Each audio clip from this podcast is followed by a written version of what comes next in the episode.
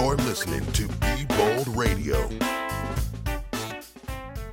Hallo und herzlich willkommen bei Be Bold Radio, dem Wagemut-Podcast von Jörn Ogiermann und Rada Ahns und dies auch heute mal nach langer Zeit wieder am Mikrofon.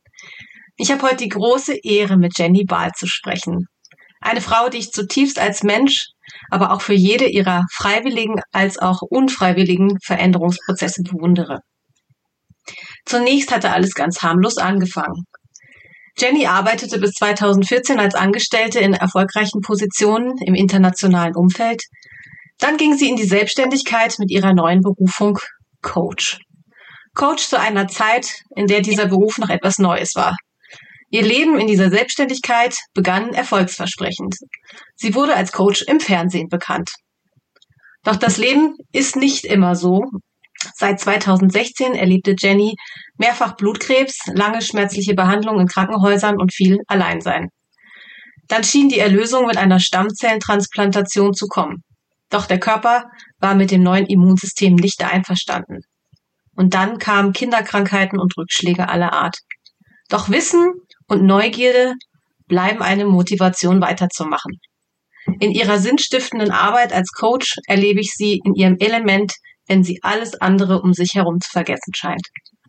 Sie hat sich trotz des Schicksals in den letzten fünf Jahren zu einem Coach mit vielen Aus- und Weiterbildungen entwickelt, der in der Lage ist, Menschen mehrdimensional zu begleiten. Liebe Jenny, ich danke dir sehr, dass du uns heute mit in dein Leben nimmst. Magst du dich unseren Zuhörerinnen und Zuhörern mal mit deinen Worten vorstellen? Wer bist du heute und was machst du? Ja, ich bin heute 46 Jahre alt, ähm, also quasi so müsste man sagen, auf der Halbwertslinie eines normal geplanten oder normal verstandenen Lebenszeitspanne. Und ja, ich bin sehr glücklich und dankbar, dass ich mich tatsächlich getraut habe, 2016 den Schritt in die Selbstständigkeit zu wagen.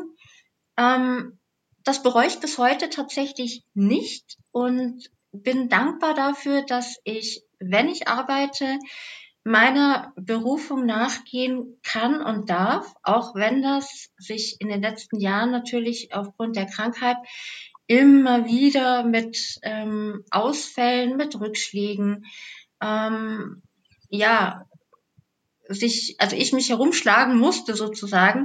Ähm, ich habe begonnen meine Selbstständigkeit. Ich habe das, denke ich, ganz erfolgreich gestartet und dann kam schon der erste Knock-off. Eigentlich schon so das erste wieder herausfallen aus dem gewählten Traum und Wunsch. Aber nichtsdestotrotz, also es gab immer wieder diese Ansätze, ähm, auch weiterzumachen und dafür bin ich sehr glücklich und dankbar. Mm, es ist natürlich ein Leben, in dem sich sehr viel verändert hat. Ähm, man kann gewissen Hobbys nicht mehr nachgehen, man hat andere Lebensinhalte, aber ähm, wenn man zumindest eine Sache hat, die einen stützt und trägt, ähm, dann ist das schon sehr viel und in meinem Fall ist es tatsächlich der Beruf. Das finde ich ähm, ganz interessant, äh, als du jetzt gerade nochmal die Zeit angesprochen hast, ähm, also 2016, ich hatte 2014 in der Intro gesagt, wo du selbstständig geworden bist, weil dieser erste Schritt aus dieser sicheren um Umgebung zu gehen, ähm, große Unternehmen, international, also da war ja eigentlich alles safe und es gab ein gutes Gehalt, da warst du ja ganz gesund und bist da schon in die Selbstständigkeit als Coach gegangen. Ähm, erzähl mal ein bisschen über diesen Ruf, dem du da gefolgt bist. Einfach diesen ersten wagemutigen Schritt zu machen. Mir war immer schon klar, dass mein Lebenstraum die Selbstständigkeit ist. Also ich wollte lieber es versuchen und dabei scheitern, als es niemals versucht zu haben. Und ich habe mich sehr intensiv damit auseinandergesetzt, als was oder als wer möchte ich mich selbstständig machen. Und die Leidenschaft und das Interesse und auch dieses, ja, Forscherdenken im Bereich menschliche Entwicklung. Also alles das, was Menschen in ihrer Entwicklung unterstützt, was sie gut begleitet, was ihnen auch tatsächlich hilft. Da habe ich sehr nachgeforscht. Also ich wollte ganz gerne die Selbstständigkeit mit etwas füllen, was wirklich eine Unterstützung und eine Hilfe ist für Menschen, die in einer Entwicklung noch ein bisschen was von außen brauchen. Also so ein bisschen was Neues noch mit hineinmischen ähm, möchten und auch sollen, damit sie dann diese Entwicklung auch erfolgreich abschließen können. Und der Beweggrund war für mich ganz klar der, dass mir damals schon bewusst wurde, dass eine Anstellung im Prinzip auch nur eine scheinbare Sicherheit ist, also keine wirkliche. Und dann dachte ich mir, mhm. warum noch warten, weil je älter man wird, ich glaube, desto schwieriger wird es auch, ähm, den Mut aufzubringen, in dieses schwarze Nichts zu springen. Denn am Anfang der Selbstständigkeit ist ja gar nichts da. Da ist nicht ein einziger Kunde, da ist nicht ein einziger Auftrag, da ist einfach gar nichts. War die Vision, also für mich fühlt sich das an wie eine Vision, die du gerade auch ausgesprochen hast, ähm, wie du das Menschenleben verbessern möchtest äh, auf deine Art und Weise. War die schon da, bevor du in die Selbstständigkeit gegangen bist oder hat sich das entwickelt?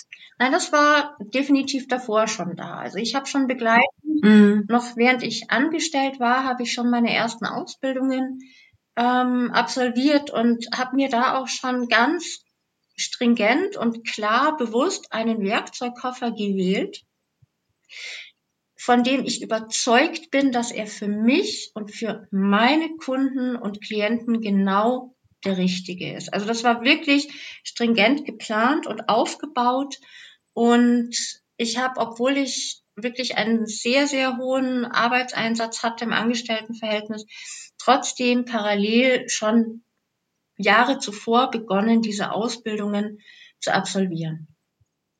Vielleicht kannst du uns genau dahin mal mitnehmen. Ich habe dich ja auch ähm, vorgestellt, dass du eben mehrdimensional einfach auf Menschen schauen kannst. Ähm, nimm uns doch mal mit, was du, äh, was du für Tools du hast. Also die erste Plattform, die ganz klar im Raum stand, war eine professionelle Coaching-Ausbildung, also das so als Fundament. Und da mhm. bin ich sehr dankbar, dass ich da eine zweijährige Ausbildung gemacht habe, weil ich persönlich denke, dass es darum geht, die Persönlichkeit hinsichtlich des Coachings von einem selbst zu formen.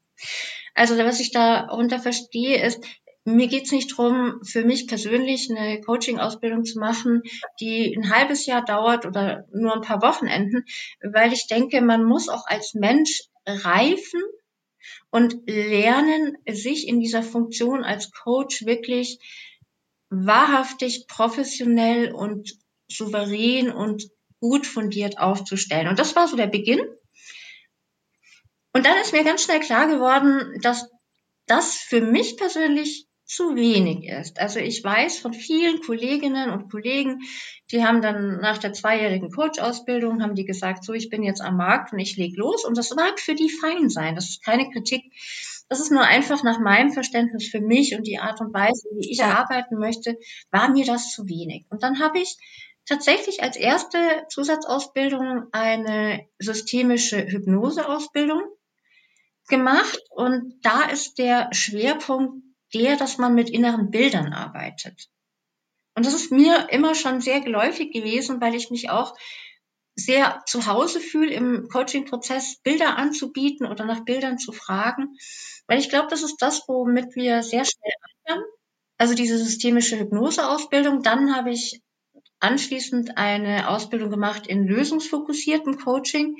Man könnte auch sagen lösungsfokussierter Therapie, aber da ich ja Coach bin, ist es natürlich das Coaching gemeint. Und das war auch ein Meilenstein, muss ich sagen. Das sind beides jeweils einjährige Ausbildungen gewesen.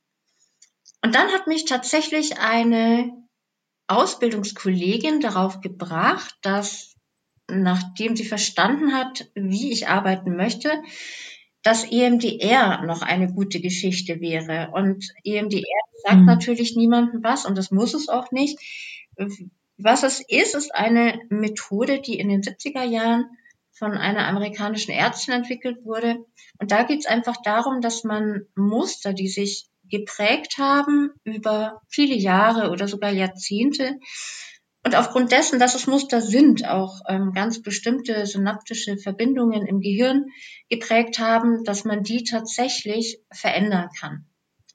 Und ich muss sagen, diese Ausbildung, die ist so mein Steckenpferd geworden, weil ich recht schnell gemerkt habe, wie, wie wunderbar und fantastisch man da Ergebnisse erzielen kann, die auch tatsächlich, und das ist mir persönlich sehr wichtig, kein Strohfeuer sind, sondern Veränderungen mhm. herbeiführen, die manifest sind.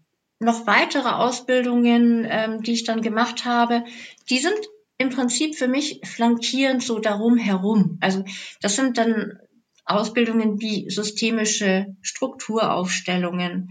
Da in dem Bereich mache ich sehr, sehr viel aber auch Konfliktmanagement und Mediation zum Beispiel oder ja andere ähm, unternehmensbezogene Geschichten. Aber letzten Endes ähm, kreiselt bei mir alles sehr stark um dieses Verändern von sehr stark eingefahrenen Mustern, die irgendwann sicherlich auch mal günstig waren im Leben des Einzelnen, mhm. aber heute wie eine Blockade, wie ein Hindernis im Weg stehen.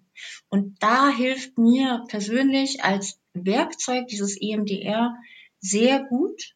Und ich bin glücklich und dankbar für alle anderen Ausbildungen, weil ich da immer wieder so wie Salz und Pfeffer was einstreuen kann, was in dem Moment dann auch hilfreich sein kann. Ja, ich finde das Bild mit dem Salz und Pfeffer ähm, äh, sehr passend, weil es so ein eben Meisterkoch, der eben genau weiß, wie es schmecken soll und äh, weiß, wie es wirken soll, der weiß ja auch, was er eben nimmt. Das ist ein tatsächlich schönes Bild an der Stelle. Diese ganzen Dinge, die du so gelernt hast, ähm, was würdest du sagen? Wie haben sie dir geholfen in den Jahren, die danach gekommen sind oder die währenddessen kamen, wo du dich auch sehr gut einfach um dich selber kümmern musstest? Ja, da hilft einem das sehr, weil man ein tiefes Verständnis davon gewinnt, dass etwas, wie es im Moment ist, sowieso nicht bleiben wird. Das heißt, wir sind als Menschen permanent in Veränderungsprozessen. Die können winzig klein sein, die können groß sein, die können unbemerkt ablaufen, die können bewusst ablaufen. Und dieses grundsätzliche Verständnis, dass ich mich nicht darüber definieren muss, wie ich jetzt aktuell in diesem Moment mich fühle oder wie ich aufgestellt bin oder wie die innere Welt oder die äußere Welt beschaffen ist, das sind Momentaufnahmen. Aber im Prinzip ist alles immer, jederzeit veränderbar.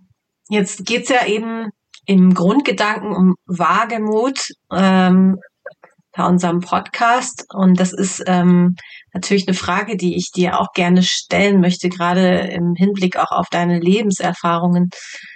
Was verstehst du darunter oder was verbindest du mit diesem Begriff? Ja, es ist für mich ein Bild und zwar ist es das Bild, wenn man am Rand einer Klippe steht und man hat wirklich nur noch Kontakt vielleicht so mit den, mit den Fersen. Und das Blickfeld nach vorne ist klar, aber nach unten vollkommen unklar, was da kommt. Und trotzdem breitet man die Arme aus und lässt sich von dieser Klippe fallen. Und man hat keine Idee davon, was kommt als nächstes. Kommt nach zwei Metern eine Betonplatte, auf der man aufprallt oder Stürzt man aber hunderte von Metern, fällt man weich in eine Blumenwiese oder in einen Heuhaufen oder wird vom Wasser aufgefangen.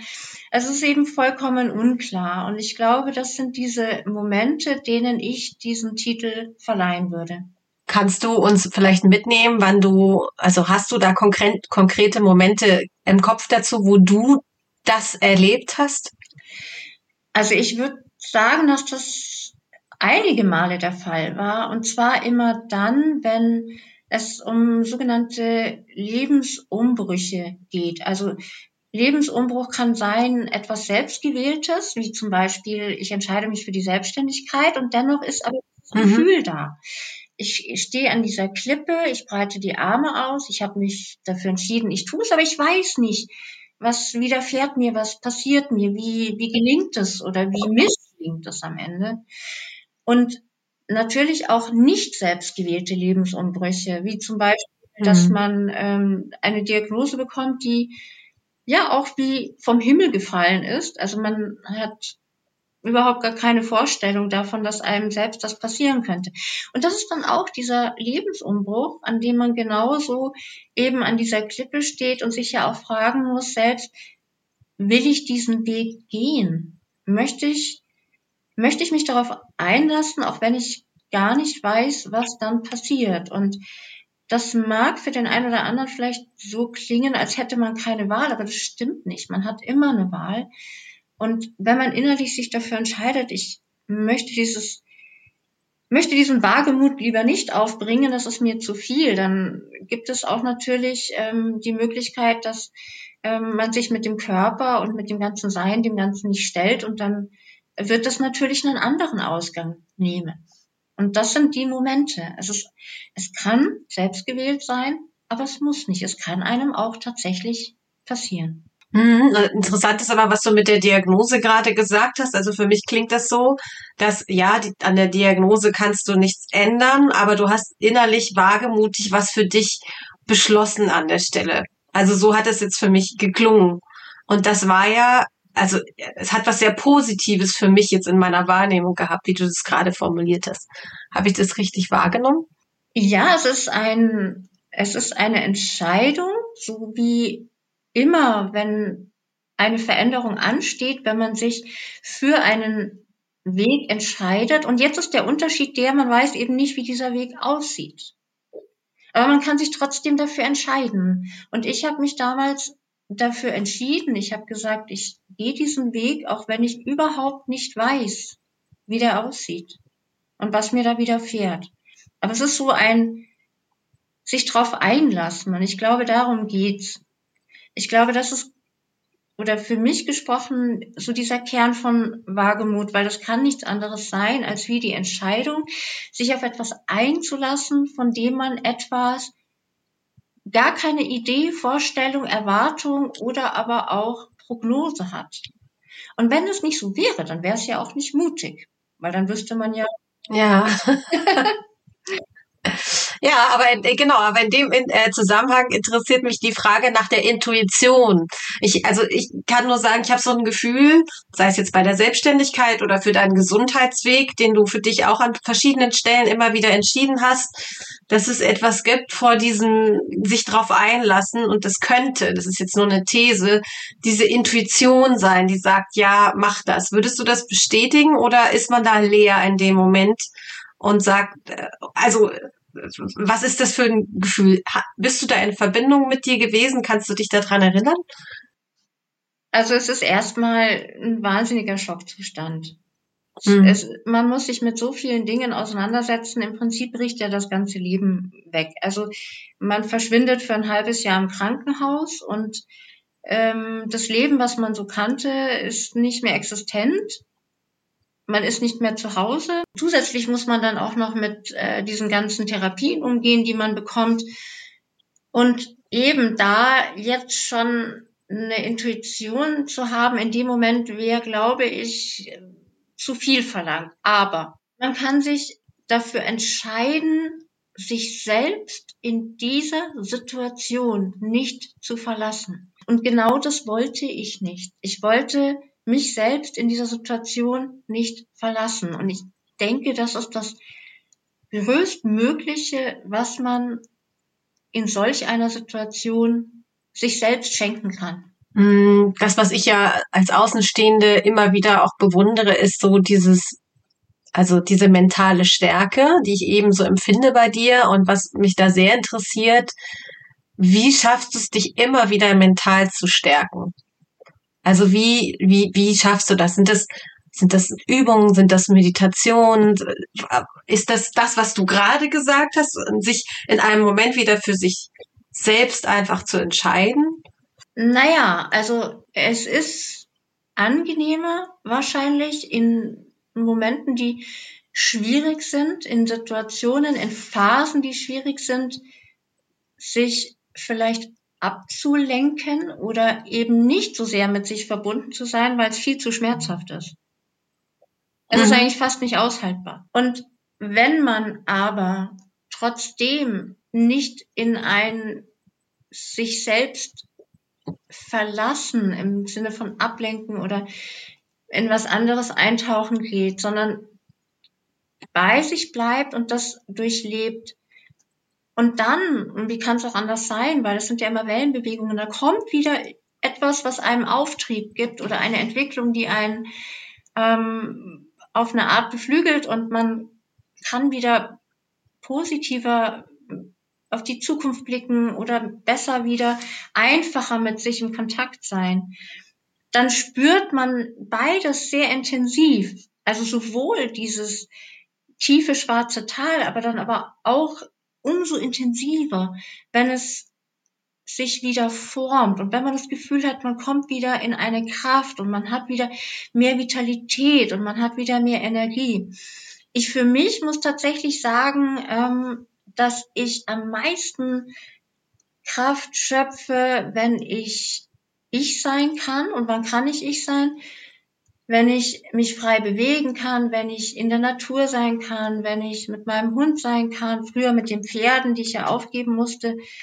Und auch diese Entscheidungen zu treffen, was möchte ich jetzt gerne tun? Und wenn es das ist, dass ich dann arbeite und ähm, mich selbst mit meinen Fähigkeiten und Talenten im Einklang erlebe, dann ist das für mich auch unglaublich inspirierend. Ja, das ist ähm, spannend in der Hinsicht auch für mich, ähm, was ich dich gern fragen würde. Inwiefern hat das, was du also an Selbsterfahrung gemacht hast, inwiefern hat das deine Arbeit verändert auch? Weil das kann ich mir vorstellen, dass das einfach auch eine Auswirkung hat. Durch das, was ich persönlich erlebt habe in all den Jahren, ist mir nochmal sehr klar geworden, dass egal was es ist, solange ich die Entscheidung treffe, dass ich mich für etwas entscheide oder gegen etwas entscheide oder etwas frei wähle und mich dann dafür entscheide, das passiert tatsächlich. So unwahrscheinlich und so unglaublich das auch. Mhm. Und ich habe das im Negativen, wenn man so sagen möchte, also im Destruktiven genauso erlebt, kennengelernt und erfahren wie im Positiven. Und das hat mich nachhaltig beeindruckt. Das war vielleicht nicht wirklich etwas Neues kognitiv zu verstehen, aber es mit tatsächlich dem Körper zu erfahren und bei mir, aber auch bei anderen gesehen und erlebt zu haben. Das hat mir nochmal ganz klar und deutlich gemacht, es geht um die Entscheidung. Und wenn ich jetzt mit jemandem arbeite, dann lege ich sehr viel Wert darauf, dass egal wo der Veränderungswunsch liegt, dass dieser Mensch nochmal tatsächlich es laut ausspricht und bejahen kann, ja, ich entscheide mich für. Und dann kommt das, was er sich gewählt hat. Weil das darf man nicht unterschätzen, was für eine unglaubliche Dynamik das entwickelt, in allem, im intrinsischen, intrinsischen System, in, in den Zellen, im, im Äußeren. Also das, das macht für mich wirklich eine Macht, eine Kraft deutlich und sichtbar, von der ich sicherlich ohne diese Erfahrung, die ich jetzt hinter mir habe und in der ich ja auch noch drin bin, so nicht kennengelernt hätte. Also das hört sich für mich so an ähm, und das kann ich auch tatsächlich ein Stück weit nachvollziehen, weil ich das für mich selber gerade auch erlebe, ist, dass dieses Entscheidungen treffen, was sehr befreiendes auf jeden Fall ist. Und es macht den Weg eben frei für was, was kommen darf. Jetzt haben ja viele Menschen wirklich Schwierigkeiten, sich zu entscheiden, weil da auch große Ängste im Weg stehen. Was passiert denn, wenn ich mich jetzt entscheide? Also man möchte immer so das alles kontrollieren, ja, was da kommt und man kann es nicht in dem Moment. Aber das Commitment davor ist ja tatsächlich viel wichtiger, dass man es fällt. Ähm, was kannst du da sagen zum Thema Kontrolle an der Stelle? Ja, ich denke, dass ähm, wir klassischerweise hier in unserer Kultur das Dilemma pflegen. Mhm. Ja, das, das, das, das ja, ja, ja, das, das, äh, dieses Duale, also dieses die immer, die für zwei. Und äh, das kommt daher, das ist also ganz stark hier in unserer europäischen Kultur verhaftet. Das ist zum Beispiel auch tatsächlich, wenn wir uns mal anschauen, wie ähm, jetzt ein, ein, ein Rechtsstreit zum Beispiel vor Gericht verhandelt wird. Da gibt es ähm, entweder die eine Partei hat Recht oder die andere. Und dann kann man sie vielleicht noch ähm, auf einen Konsens zwingen. Aber in anderen Kulturen tatsächlich gibt es noch eine dritte Variante. Und das ist eben nicht nur das eine und das andere, sondern auch dieses sowohl als auch. Also ein beides finden.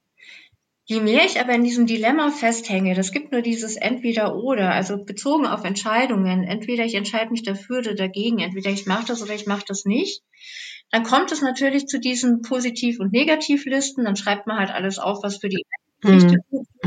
und für die andere und dann wird einem klar, dass man irgendwo die Rechnung bezahlen muss, dass man ganz klar nicht alles haben kann. Ich kann nicht in beidem also ich kann nicht von beiden ähm, Entscheidungen ähm, profitieren, also ist in der Denke drin, aber es ist eben zu kurz gedacht, weil es gibt dieses sowohl als auch. Das ist eine dritte Dimension. Und dann gibt es noch eine vierte Dimension, die da lautet nichts von alledem. Hm. Also vielleicht gibt es ja Vielleicht hängen wir ja bloß fest, weil wir uns nur zwei Dinge, Achtung, vorstellen können. Mal aus dem Dilemma aufzutauchen und überhaupt mal zuzulassen, auch wenn ich gar nicht weiß, was die vierte Dimension ist, aber zuzulassen, dass es die geben könnte, dann macht es auf einmal ein bisschen freier. Auf einmal ist man nicht mehr so in diesem Tunnel und hat nicht das Gefühl, das ist nur richtig und falsch und schwarz und weiß und gut und böse und Verderben und Gelingen und Werden und Scheitern. Und diese Dynamik, die einfach aufzulösen und in diesem Entscheidungsprozess eben das, wovon ich am Anfang gesprochen habe, dieses Neue reinzubringen. Ich glaube, das ist ganz, ganz ein wichtiges Element. Und ich glaube, dass ähm, es jetzt gerade so, zumindest beobachte ich, dass so eine Tendenz in der Gesellschaft gibt, dass man sich da schon Schritt für Schritt hinbewegt, was ich sehr, sehr begrüße. Also die vielen Menschen, die anfangen zu sagen, die Priorität in meinem Leben liegt nicht auf diesem einen Job mit dem vielen Geld, sondern ich suche mir jetzt noch eine andere Stelle, die mir einfach Spaß macht. Viele sind ja schon in zwei Jobs unterwegs und da geht es gar nicht darum, um den Verdienst, sondern wirklich um die Erfüllung, ja, ähm, die da irgendwie dazukommen darf. Also es passiert etwas, wo man das und anfängt zu realisieren. Ähm, aber ich glaube, dieses diese vierte Dimension, das ist auch noch was, wo wir uns hin entwickeln dürfen. Das ist jetzt noch nicht was, was ich so spüre, aber das und ist schon mal ein riesiger Schritt im Vergleich zu vor fünf Jahren, was da jetzt gerade passiert. Was mich auch natürlich noch sehr interessiert, die Entscheidungen, die du getroffen hast, einschließlich dieser Selbstständigkeit, ähm, haben dir ja irgendwie Klarheit gebracht auf deinem Weg, aber vielleicht ähm, hat sich auch dein Umfeld total verändert dadurch. Und da würde ich gerne auch nochmal dich fragen, wie ist dein Umfeld in den letzten zehn Jahren? Wie hat sich das verändert für dich? Gute Frage. Also ich würde sagen, gar nicht so sehr. Also ich habe viele Menschen um mich herum, die ich schon seit Jahrzehnten um mich herum habe. Und da sind auch sicherlich neue Menschen auch noch hinzugestoßen. Aber ich würde nicht sagen, dass sich da wahnsinnig viel durch die Selbstständigkeit oder die Entscheidung verändert hätte. Das ist toll. Also das, äh, also ich bewerte das jetzt mal, das ist für mich was sehr erfreulich ist, das so zu hören. Das heißt, du hast vorher schon eine gute Auswahl getroffen an Menschen an deiner Seite. Das ist nicht so selbstverständlich. Gerade wenn man sich aus einem sicheren Bereich ähm, aus dieser alten Welt in eine neue Welt verändert. Aber also zum Beispiel, ich kann nur bei mir sagen, ich habe mein Umfeld schon ein bisschen anpassen müssen, weil ich auch Mut gebraucht habe von außen. Ich war ähm, zu bestimmten Zeiten noch nicht so, dass ich das aus mir selber äh, herausholen konnte, diesen Mut, sondern mir hat es dann eben gut getan, andere Selbstständige kennenzulernen und mich da auch ein bisschen tragen zu lassen, als wenn ich jetzt nur in dieser alten Welt unterwegs gewesen wäre von eben vielen eher Angestellten, die mehr Zweifel daran haben, an dem, was ich tue und so. Also da war ich da hat sich schon bei mir was verändert. Also das, das, genau, das habe ich jetzt so erlebt. Was hat dich immer wieder auf diesen Weg, den du jetzt gehst, inspiriert? Am allermeisten die Veränderungen, die ich begleiten durfte. Also das ist für mich nach wie vor das aller, allerschönste, wenn ich da dabei sein darf, wenn Menschen ja eben so wie wir es gerade besprochen hatten, schwere Entscheidungen fällen müssen, sich unwohl fühlen, sowohl mit der einen Variante wie mit der anderen, also dieses Dilemma. Ähm, und durch diese Begleitung und durch dieses gemeinsame Arbeiten im Prozess, diese Veränderung zu erleben und zu sehen, wie ein Mensch wieder sich in der Handlungsfähigkeit fühlt oder einen Zugriff wieder auf seine Ressourcen hat, auf seine Talente. Und das alles ist ja verbunden mit Lebensfreude, das ist verbunden mit Vitalität, das ist verbunden mit Kraft und das alleine erleben zu dürfen, das ist für mich die größte Inspiration. Was hast du für Träume? Und an dieser Stelle ist es eine für mich äh, es gibt Leute, denen fällt das ganz leicht zu beantworten und dir vielleicht auch. Aber für mich ist es eine interessante Frage, gerade wenn man eben nicht weiß, was als nächstes kommt. Ja, wie gehst du mit Träumen um? Vielleicht die Frage vorab gestellt. Es ist tatsächlich so, dass diese Träume sich darum drehen, dass ich sehr gerne noch sehr lange Zeit diesen Beruf ausüben können möchte, dass ich froh und dankbar wäre, wenn ich dazu weiterhin in der Lage bin und gut in der Lage bin und einfach all das, was so rudimentär ist, dass, dass man mit dem Hund spazieren gehen kann, dass man ein bisschen verreisen kann, dass man ja einfach äh, im ganz kleinen Verstanden ein normales, wenn man so sagen darf, ähm, Leben leben kann. Das ist tatsächlich das, wovon ich träume. Und ähm, war es jetzt, ähm, also so wie ich das jetzt so erlebt habe in der letzten Zeit, konntest du ja immer mehr wieder in deinem Job Fahrt aufnehmen. Du hast ja auch ein neues Büro sozusagen. Das ist ja einer deiner Träume, die du dir erfüllt hast. Ähm, wie war das für dich, dieses große Projekt anzugehen?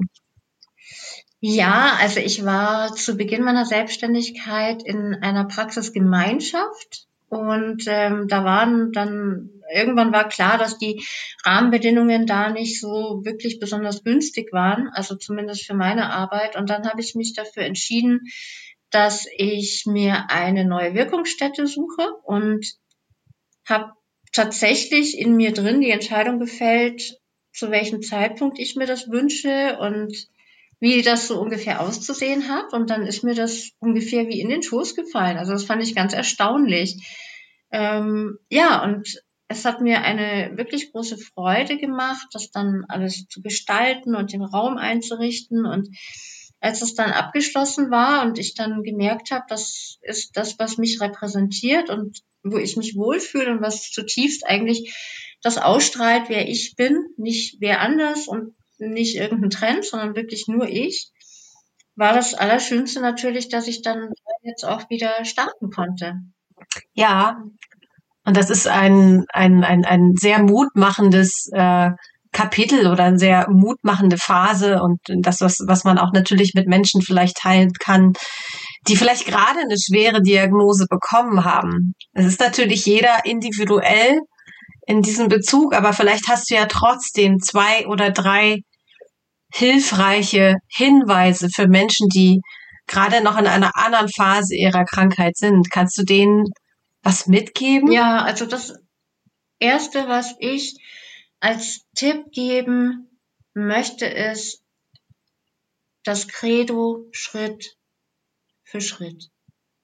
Wenn man sich dieses diesen ganzen Weg und all das, was auf einen zukommen kann, mit all den Abzweigungen, die man nehmen kann, im Sinne von, es könnte so ausgehen, es könnte so ausgehen, wir könnte auf dem Weg dieses und jenes passieren. Das ist zu viel, zu viel, zu viel, das kann kein Mensch verarbeiten. Das ist ein, ein Overload fürs ganze System. Und ich finde es wirklich sehr hilfreich, sich jeden Tag zu fragen, in schweren Phasen, in überfordernden Phasen, was ist heute dran? Was ist heute dran? Nicht morgen, nicht übermorgen. Und das hilft, das hilft ganz enorm, weil man daran zerbricht, wenn man alles das sich vorstellen muss und abwägen und das, das ist, das ist too much, das überfordert und in dem Moment, wo ich sage, ich mache das Schritt für Schritt, dann wird es auf einmal überschaubar und es entlastet auch, weil dann wird klar, okay, was muss ich heute eigentlich machen? Dann sagt man sich die Dinge, die man machen muss. Es ist vielleicht ein Arzttermin, vielleicht eine Infusion, vielleicht ist es, ist es ein Gespräch, wo einem Ergebnis mitgeteilt wird oder eine Diagnose. Ja, aber dann ist nur das heute. Mhm. Und das hat mir sehr geholfen und ich habe gemerkt, wenn ich das anderen, die in so einer Situation waren, als Ratschlag gegeben habe, dass ich gutes Feedback bekommen habe, dass es ihnen tatsächlich geholfen hat. Das ist das eine. Das andere ist, wir sind tatsächlich als Menschen so gepolt, dass wir immer auf der Suche danach sind, wo habe ich was falsch gemacht. Mhm. Also wir spulen dann zurück all die Jahre, all die Monate, all die Wochen, all die Tage und gehen das im Geiste nochmal durch und fragen uns, wo bin ich falsch abgebogen? Was hätte ich anders machen sollen? Wie ist es mir gelungen, mich in eine solche Misere hineinzulavieren? Wie ist mir das gelungen? Also wir sind immer auf der Suche nach dieser Schuld, nach diesen Verfehlungen, nach diesem, wie konnte es dazu kommen? Und ich möchte niemandem widersprechen, der in seiner wissenschaftlichen Arbeit oder in seinem Forscherdrang vielleicht auf Themengebiete stößt, wo er sagt, dass wir gewisse Sachen auch selbst erschaffen oder uns gewisse Dinge auch auf eine Art kreieren, den möchte ich gar nicht widersprechen, nur ist dieses Konzept in dem Moment nicht hilfreich es ist wenig liebevoll, mit sich selbst dann auch noch in dem Moment so umzugehen, dass man auch noch büßen muss und dass man irgendwie mhm. was verschuldet hat. Und es ist auf eine Art, auch hier, dann besser, das tatsächlich sein zu lassen und wieder in das Hier und Heute zurückzukommen um zu sagen, was auch immer da gewesen ist, was auch immer ich glaube, hätte besser machen können oder anders entscheiden. Aber ganz egal. Jetzt bin ich hier. Jetzt bin ich hier für mich. Und da gehe ich nicht mehr weg. Da bleibe ich jetzt. Und an dieser Stelle lasse ich mich nicht im Stich. Und das hat wenn man das in ein Bild transferieren würde, hat es etwas davon, sich selbst eine gute Mutter zu sein. Mm. Jetzt in den Arm zu nehmen und zu sagen, das ist es, was ich jetzt für dich tun kann. Ich kann es nicht für dich lösen. Und ich kann dir deine Fragen nicht beantworten. Aber ich kann hier sein und ich kann es mit dir aushalten. Und damit meine ich, und damit meine ich die innere Dualität. Ich spreche jetzt von ein und derselben Person. Angenommen, in der Vergangenheit, in unserem Leben gibt es einen Punkt, wo wir sehr hilflos waren. Und wir wenden uns jetzt, wo wir älter sind, auf der Zeitlinie uns selbst zu, wie wir da damals, egal in welchem Alter, wie wir da standen. Was ist denn das Einzige, was wir uns da sagen würden? Da würden wir zu uns selber sagen, ich kann dich verstehen. Und es ist in Ordnung. Und ich liebe dich trotzdem. Und das kann ich jetzt und hier auch, wenn ich hier und heute stehe, kann ich das auch machen. Ich kann mir vorstellen, was würde die Jenny in der Zukunft, die all das überstanden hat, impliziert ja, muss ja noch jemand da sein, ne, ist klar. Aber wenn es dann da jemanden gibt, was würde, was würde denn die Jenny in der Zukunft mir anderes sagen, als wie es ist in Ordnung? Und ich liebe dich. Und von diesem Standpunkt aus ist es viel einfacher zu verstehen, dass wir nur dann die Kraft und die Möglichkeit zur Verfügung haben, wenn wir von diesem Schuld, Schuldkomplex, wenn wir davon in dem Moment loslassen. Ist diese Haltung, von der du da gerade gesprochen hast, auch dieses, ja, sich eine gute Mutter zu sein, ähm, auch etwas, was sehr hilft, wenn man sich äh, zeitweilig ja sehr alleine fühlt, weil man auch natürlich räumlich alleine ist in dieser in dieser Krankheitszeit über Wochen. Ja, ist das was, wo du sagst, das hat mir auch da sehr geholfen? Ja, das hat mir sehr geholfen. Also ich bin äh, immer ja sehr belustigend wahrgenommen worden im Krankenhaus. Also ich war immer so der funny Guy, weil ich hatte immer lauter Sachen bei mir, die kein Mensch verstanden hat, die für mich selber total wichtig waren. Also ich habe, die haben mich immer gefragt, wenn ich dann da angekommen bin mit meinen Koffern, die haben immer gefragt, wollen Sie jetzt hier einziehen? Dann habe ich gesagt, naja, ich bin jetzt drei bis vier Wochen am Stück da, danach sind so zwei, drei Tage Pause, ist ja auch nicht der Rede wert. Da hatte ich meine eigene Decke dabei und mein eigenes Kissen und dann hatte ich einen ähm, so einen Ultraschallvernebler für, für Duftöl habe ich dabei gehabt, mein Wasserkocher äh, und mein Fußbad und was noch nicht noch alles. Also natürlich ist mhm. das natürlich ist das total äh, freaky und ähm, sehr seltsam und man ist dann da ähm, ein, ein kleines Spektakel, wenn dann die Ärzterunde kommt und sich darüber lustig macht. Aber genau das meine ich. Ich meine genau das. Ja. Es ist, es ist ein ganz kalter Ort und wenn man nachts da liegt und die Schläuche dann im, im Halskatheter stecken und da laufen sieben bis acht, ähm, ich habe das immer den Kronleuchter genannt, da hängen dann sieben bis acht so, so bunte Beutel und die laufen in einen rein. Das ist ja haarsträubend. Also das ist ja sowas von brutal und schrecklich. Und man ist von allem getrennt, was einem wichtig ist. Natürlich Klar, das ist dieses, mach's dir dann wenigstens in diesem Leid mal schön und sei für dich da. Ja. Und andere im Zimmer, die haben sich davon auch inspirieren lassen. Und ich habe gemerkt, dass die anders drauf waren, weil da einfach eine gewisse Wärme da war. Aber es gibt Absolut. eben manche Menschen, die sich vielleicht nicht trauen und sagen, nee, ich möchte nicht der Sonderling sein oder dann einfach sagen, ja, das ist jetzt halt so, da muss man halt durch, ja, durch müssen wir da sowieso, da haben wir eh keine Wahl, aber die Frage ist ja wie. Und wenn ich einfach ja. auch ein bisschen anders gestalten kann, dann macht das schon sehr viel aus, ja. Ja, weil du bist die Person, die in der Zeit da drin zurechtkommen muss und nur du weißt, wie du dir so ein bisschen positive Stimmung, Energie schaffen kannst. Also es ist ja allein deine Verantwortung und eben für mich, wenn ich dir zuhöre, auch eine Form von Selbstliebe, das zu tun, ja. Sich das mitzunehmen.